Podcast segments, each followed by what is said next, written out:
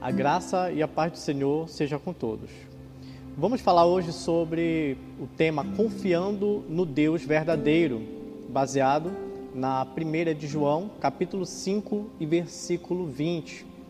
Quero ler com vocês esse texto bíblico que diz assim: Sabemos também que o Filho de Deus veio e nos deu entendimento, para que conheçamos aquele que é o verdadeiro e nós estamos naquele que é o verdadeiro e em seu Filho Jesus Cristo. Este é o verdadeiro Deus e a vida eterna.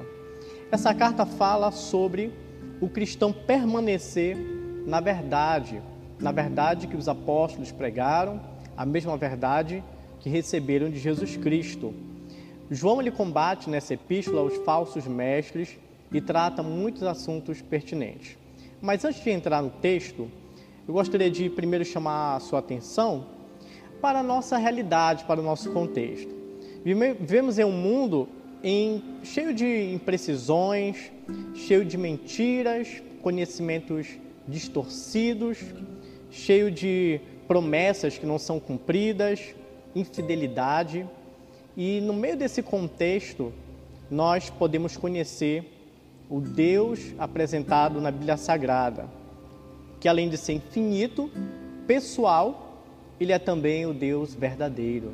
O que, é que significa dizer que Deus é verdadeiro? Ou melhor, como conhecer essa característica ou esse atributo de Deus pode nos ajudar a ter maior confiança nele? É justamente esse o nosso propósito temos falado de várias características de Deus e cremos que a partir desse conhecimento a nossa fé tende a amadurecer, temos a confiar mais no Senhor. Então, vamos falar um pouco sobre isso.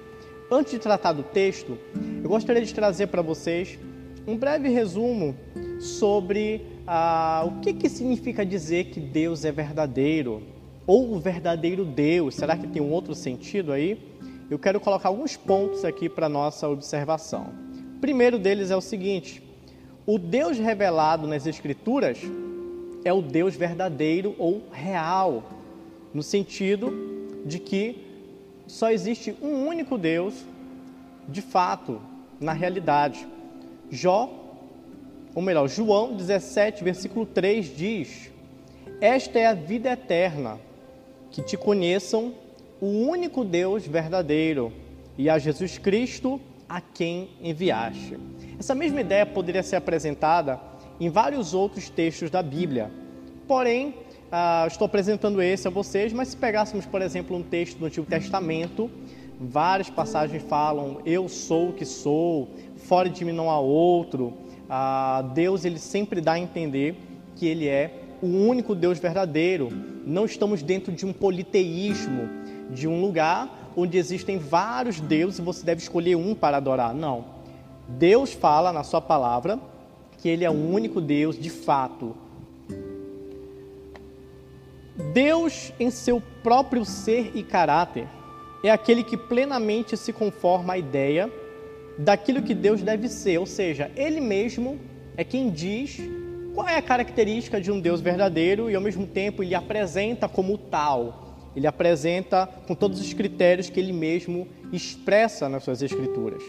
Conforme a ideia do próprio Deus sobre aquilo que o Deus verdadeiro deve ser, segundo as escrituras, além da consciência que colocou em nós também, que aponta para ele de alguma forma, é, indica a existência desse Deus e, infelizmente, o pecado ele atingiu a consciência humana de maneira que os homens não podem apenas pela consciência ter o conhecimento do Deus verdadeiro, mas ainda resta algo dessa consciência, foi algo que Deus colocou no homem e que direciona para ele, chama atenção para ele. Segundo ponto, todo o conhecimento de Deus é verdadeiro e parâmetro absoluto da verdade. Jó 37, versículo 16 diz o seguinte: Você sabe como ficam suspensas as nuvens essas maravilhas daquele que tem perfeito conhecimento? Ou seja, a pergunta aqui: você tem conhecimento sobre a natureza? Você tem conhecimento sobre as coisas que Deus criou? Então Deus, ele é verdadeiro também em tudo que ele sabe, da criação, em tudo aquilo que ele tem algum conhecimento a respeito. A realidade, o parâmetro absoluto está naquilo que Deus sabe, naquilo que Deus conhece. Jó, inclusive, foi confrontado por Deus em função disso. Começou a receber diversas perguntas que o fizeram pensar o quanto ele era limitado inferior diante de um Deus tão grande, tão poderoso. Então, todo o conhecimento de Deus é verdadeiro e parâmetro absoluto da verdade.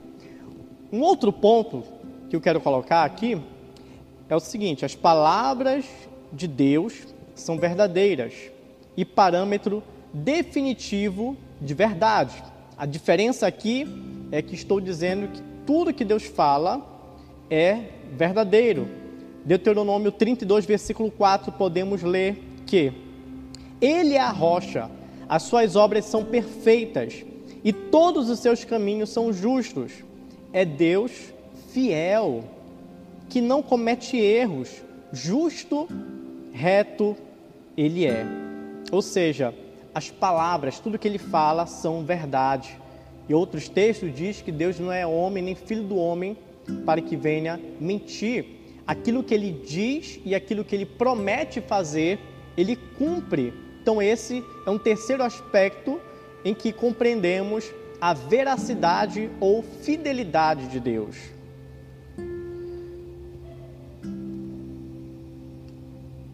O teólogo sistemático Wenning Grunden, comentando, diz o seguinte: se ele sempre diz a verdade, tudo que fala sobre si mesmo ou sobre a criação correspondem absolutamente à realidade. Então, tudo que ele fala, ele não comete nenhum erro, mas é padrão absoluto da verdade. Ele não mente. A palavra de Deus é pura e como um escudo para quem nela se refugia e também ela é verdade, conforme Provérbios 30, verso 5 e João 17, versículo 7. Esse é um atributo que Deus ele comunica, ele compartilha conosco. É uma característica que Deus ele compartilha com seus filhos. Isso é, a gente vê, por exemplo, João trabalha muito bem sobre isso e diz que o diabo, na verdade, é mentiroso e ele mente desde o princípio mas Deus ele é associado com a verdade. Nós, como seus filhos, devemos refletir essa verdade que vem de Deus. Devemos viver a verdade, dizer a verdade, praticar a verdade, crer na verdade que Deus nos ensina. Queria também chamar a atenção para vocês é, e dizer que se tudo o que Deus diz é verdade, por que não consultamos sempre a Bíblia em primeiro lugar?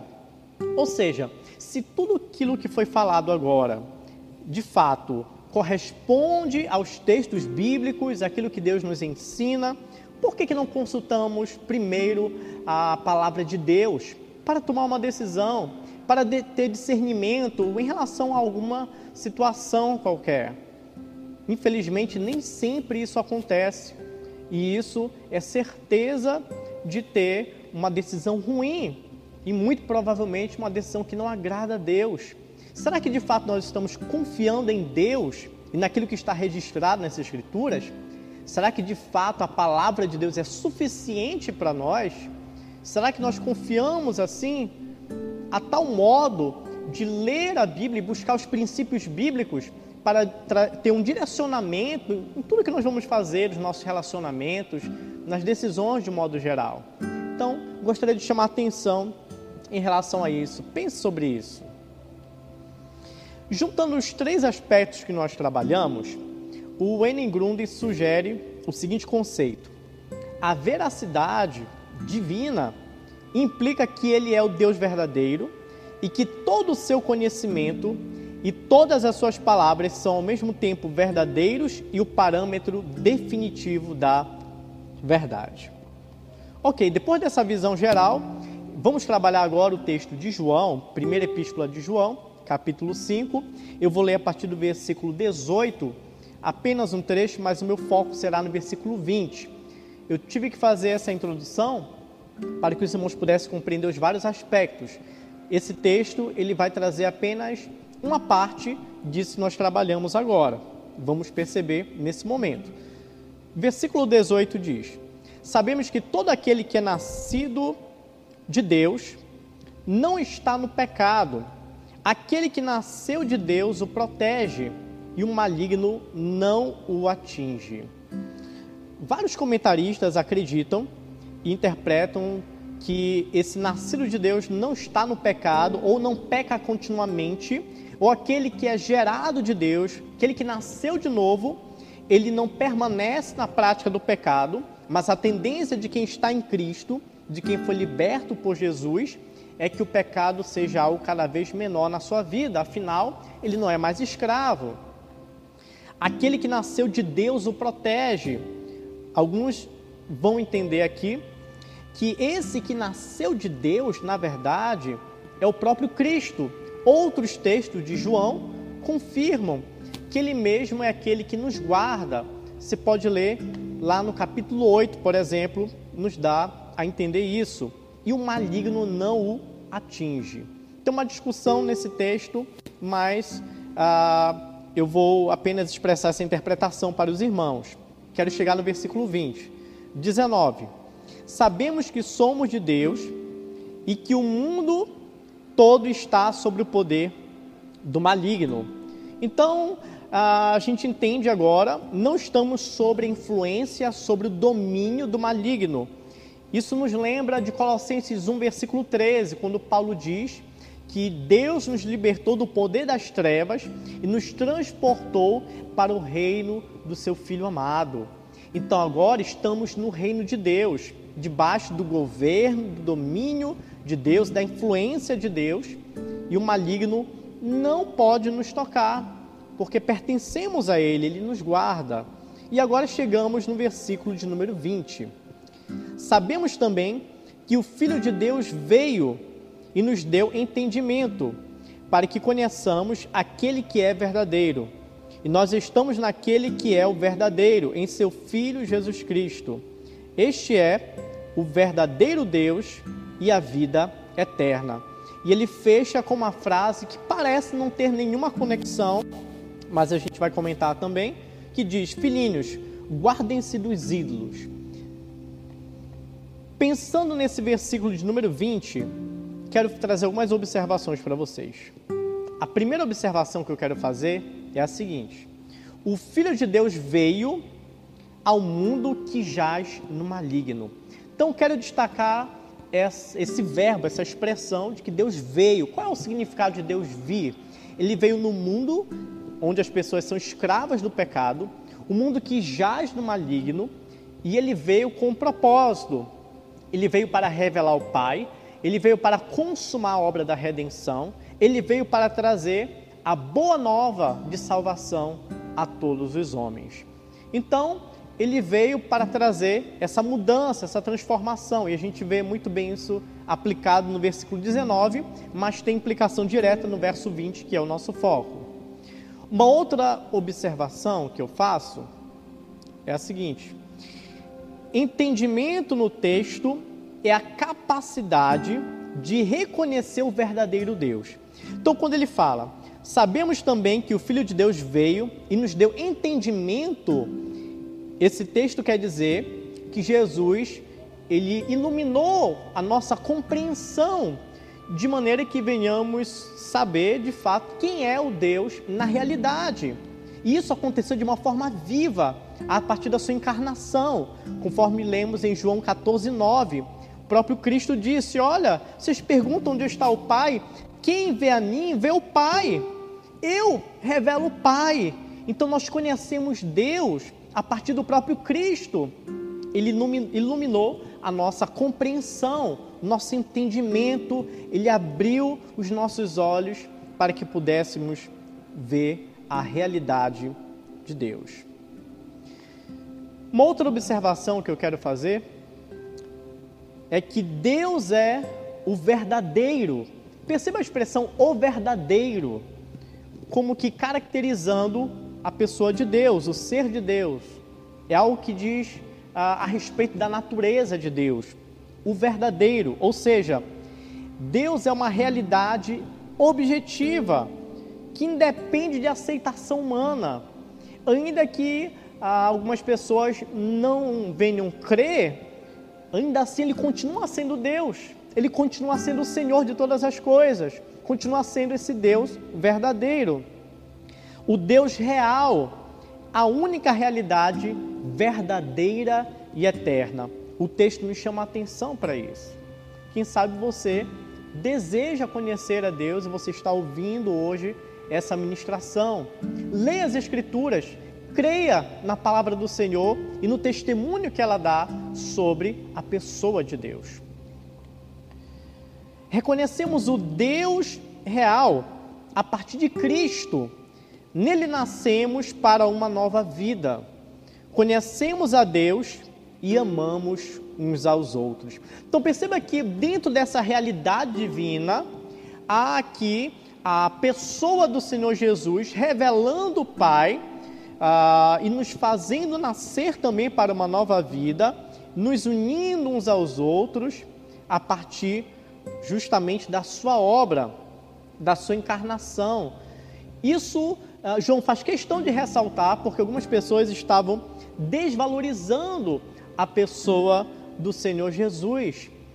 O grupo ali chamado de gnósticos, eles diziam que a matéria era má. Jesus não poderia ser divino, porque tudo que era material era algo ruim. Eles diziam uma série de coisas e João vem desconstruindo, vem falando que Jesus ele tem a natureza humana e divina e que ele revela assim o Pai. E esse Cristo, ele nos fez nascer de novo, ele revelou o Pai e a partir dele, por meio dele, em Cristo, nós amamos também uns aos outros. Em seu vir, no ato de vir, em seu viver, amar, agir, padecer e morrer, Jesus nos presenteou com a capacidade de perceber, reconhecer o Deus verdadeiro.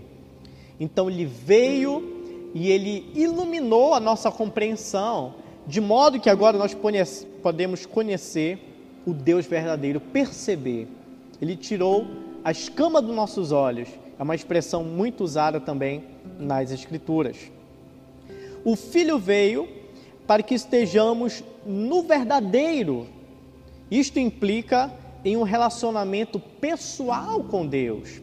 Jesus veio não somente para dizer quem é o Pai, para mostrar quem é o Pai, mas a partir dele também há uma união, há uma comunhão, há um relacionamento íntimo, profundo que Jesus Cristo promove ele apresenta a verdade e dá a oportunidade de você ter relacionamento com a verdade que Deus é.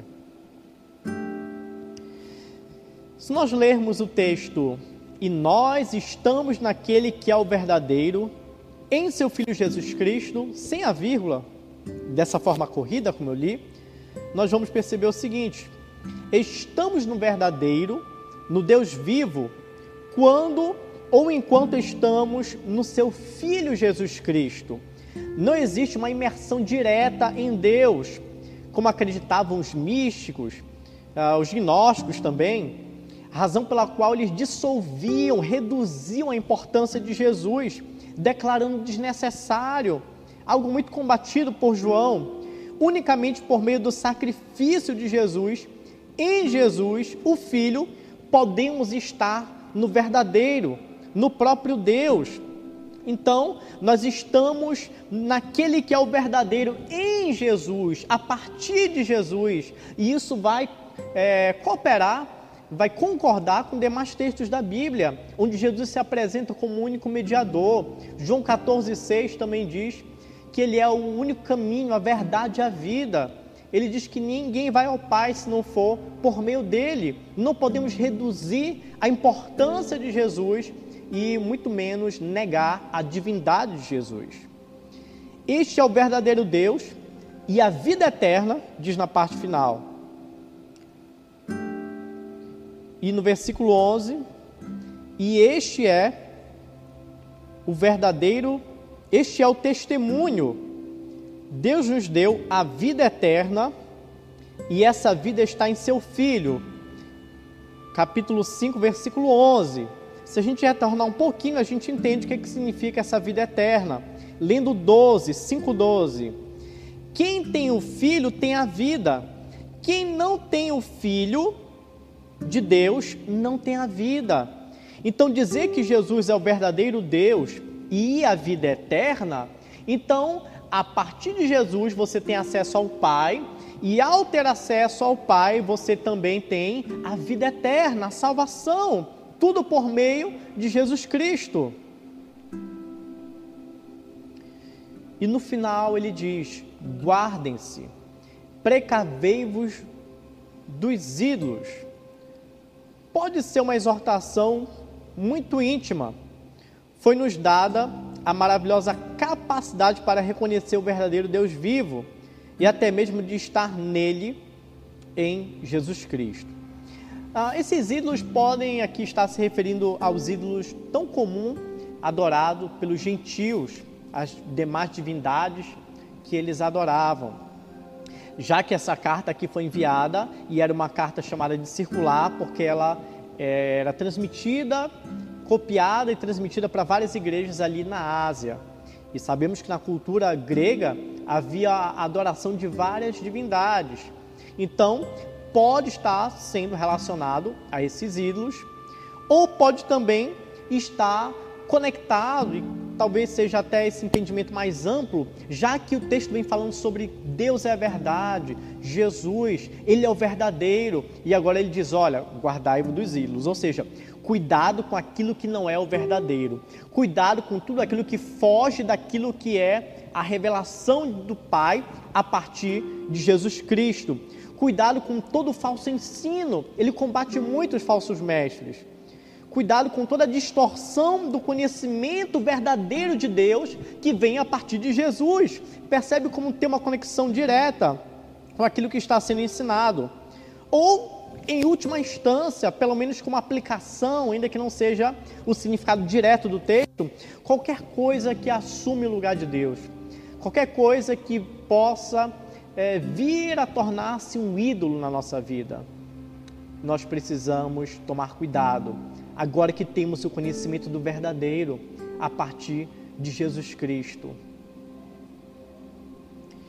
Justamente por isso tudo, ah, o mundo, as coisas em nossa volta tentam nos influenciar e podem acabar criando ídolos. O homem pecador, já dizia um grande teólogo, que o coração do homem pecador é uma fábrica de ídolos. Nós, infelizmente, construímos várias coisas dentro do nosso coração que acabam assumindo o lugar de Deus. Mas diante do conhecimento do Deus verdadeiro, não podemos permitir que isso aconteça. Então, gostaria de trazer a vocês algumas aplicações.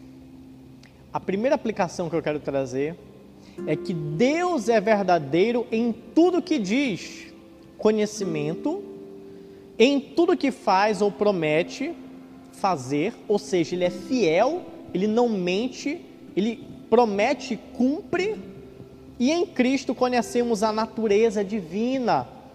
O verdadeiro Deus é conhecido em Jesus. Esse é o Deus das Escrituras. Esse é o Deus que você serve. Ou você que ainda não serve, que pode servir. É um Deus plenamente confiável. Esse é o nosso Senhor. Os filhos de Deus devem refletir o caráter do seu Pai. Até que ponto temos conseguido refletir o caráter de Deus e agir como representantes da verdade e das verdades que o Senhor expõe nas suas Escrituras? Jesus revela o verdadeiro Deus, nos permite ter íntima comunhão e nos dá vida eterna. Então, ao mesmo tempo que ele revela quem é Deus, quem é o Pai, ele nos permite ter comunhão, ele nos aproxima, ele nos liga a Deus, pela sua morte, pelo seu sangue, somos purificados dos nossos pecados, a sua justiça é acreditada em nós, temos agora livre acesso a esse Deus e temos a vida eterna em Jesus Cristo. Tudo isso está revelado, está sendo falado e tratado por João. E o que nós temos feito com essa verdade? Como está o nosso coração nesse momento, diante do contexto que nós estamos? Em quem você tem confiado a sua vida? Para quem você tem contado os seus segredos? Para quem você tem mostrado as suas fraquezas, as suas limitações? Onde você tem buscado conselho? Onde você tem procurado encontrar sabedoria? Veja tudo isso que Jesus fez por você. Confie nele. Precisamos ser fiéis ao Senhor e tomar cuidado com os ídolos. Esse Deus é digno de ser adorado ele é um Deus fiel por natureza.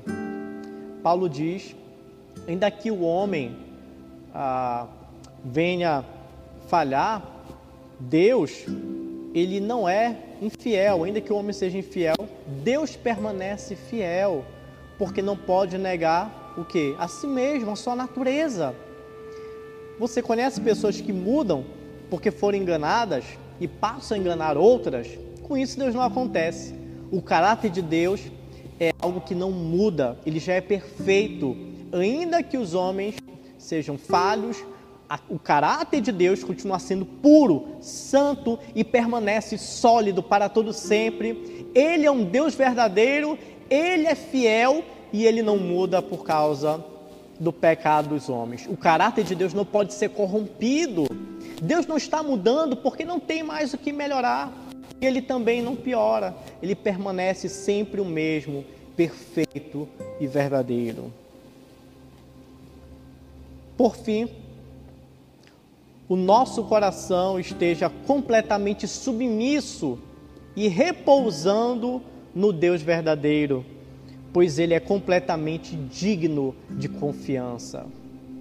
Você precisa crer na palavra de Deus e confiar que de fato esse Deus que conhece tudo de maneira é, perfeita, que fala, que cumpre, que só diz a verdade e que é o único Deus, de fato, você precisa confiar nesse Deus. Descanse seu coração. Eu me recordo do Salmo 46, que ele diz: Uns confiam em carros, em cavalos, em cavaleiros, na sua força, mas ele vem lá dizendo que o Senhor é o nosso refúgio. E no verso 10 do Salmo 46 diz: Aquietai-vos e sabei que eu sou Deus, serei exaltado entre os gentios, serei exaltado sobre a terra. O Senhor dos exércitos está conosco, Deus de Jacó é o nosso refúgio. Aquietai-vos, Parem de lutar com as próprias forças. Parem de confiar ah, na sua própria justiça, nas suas qualidades, nas suas características. Confie no Senhor. Aquietai-vos. Descanse nele. Confie nele. Entregue o seu caminho a ele. Que o Senhor venha confortar o teu coração. Que você seja encorajado a olhar para esse Deus que é digno de toda confiança. Ele é completamente digno. Que o nome dele seja louvado por todos nós. Oremos nesse momento, em nome de Jesus. Maravilhoso Deus, eterno Pai, nós somos gratos, Senhor, por essa oportunidade que temos de aprender mais de Ti. Perdoa a incredulidade do nosso coração nos momentos de dificuldade se temos apresentado algum tipo de inconstância nos pensamentos. Perdoa, Senhor, se de algum modo eh, alguém tem falhado, algum dos teus servos da tua igreja, e não tem conseguido descansar em Ti, não tem conseguido confiar nas tuas promessas. Perdoa, Senhor. Quantas promessas estão registradas nas tuas escrituras e nós não lembramos? Quantas afirmações de que o Senhor morreu por nós, de que o Senhor voltará para levar a sua igreja, do momento em que teremos onde não haverá choro, não haverá pranto, mas estaremos para sempre contigo. Quem sabe essa esperança tem se apagado, tem se esvaído, porque não estamos lembrando quem tu és, a tua natureza, o quanto tu és um Deus puro, santo. Ajuda cada um de nós, Senhor, a confiar nesta palavra, na tua verdade. E se por um acaso alguém que ouve esta mensagem, alguém que vê essa transmissão, ainda não entregou a vida para ti, Senhor, que eles venham ter esta convicção, como tu fizeste com Lídia, e abriu os olhos e a fez compreender que tu és o único Deus. Faz isto hoje também, Senhor. Toca nos corações, que eles possam realmente ter um encontro verdadeiro contigo. Em nome de Jesus, meu Pai, eu te peço. E desde já eu te agradeço. A graça do Senhor Jesus seja com todos vocês. Amém.